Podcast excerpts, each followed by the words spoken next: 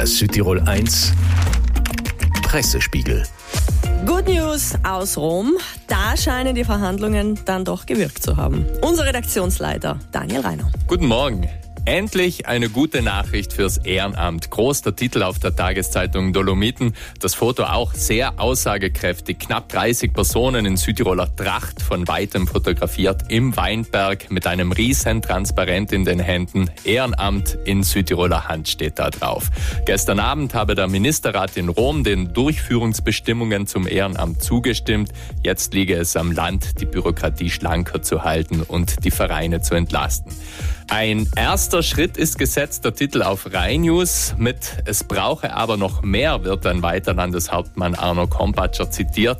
Die Normen müssten dann noch mit den staatlichen verknüpft werden, damit künftig auch staatliche Vergünstigungen in Anspruch genommen werden könnten. Ja, nach dem Mordversuch in unserer Landeshauptstadt laufen die Ermittlungen weiter und es wird auch weiter nach dem Tatverdächtigen gesucht. Suche nach dem Schwiegersohn, zum Beispiel auch auf der Titelseite der neuen Südtiroler Tageszeitung, es wird sich voll auf den 35-jährigen Schwiegersohn konzentriert.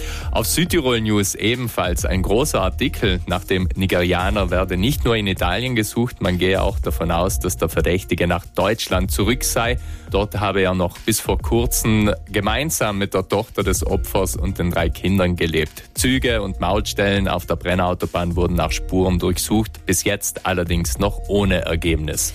Proteste der Bauern. Morgen in unserer Landeshauptstadt. Wir haben viel davon gehört. Die großen Themen, die da aufs Parkett kommen natürlich, sind zum Beispiel die Subventionen. Subventionen als Lebensader geht es auch anders. Die große Frage, mit der die Südtiroler Wirtschaftszeitung heute aufmacht. Die Preise, die wir im Supermarkt bezahlen, entsprechen oft nicht dem, was sie in Wahrheit kosten würden. Die Folge sei, dass viele Bauern von Subventionen abhängig seien. Und es wird die Frage gestellt, was da falsch laufe, beziehungsweise ob es auch Auswege gäbe. In Südtirols Berglandwirtschaft stammen zum Beispiel 50 Prozent des Gewinns aus Zuschüssen. Ein interessanter Blick dazu zum Beispiel nach Neuseeland. Da sind der Großteil der landwirtschaftlichen Förderungen abgeschafft worden. Allerdings gäbe es da auch ganz andere Voraussetzungen und Bedingungen als in Südtirol. Unser Pressespiegel neu, immer um diese Zeit und dann gleich auch online, überall wo es Podcasts gibt. Der Südtirol 1 Pressespiegel.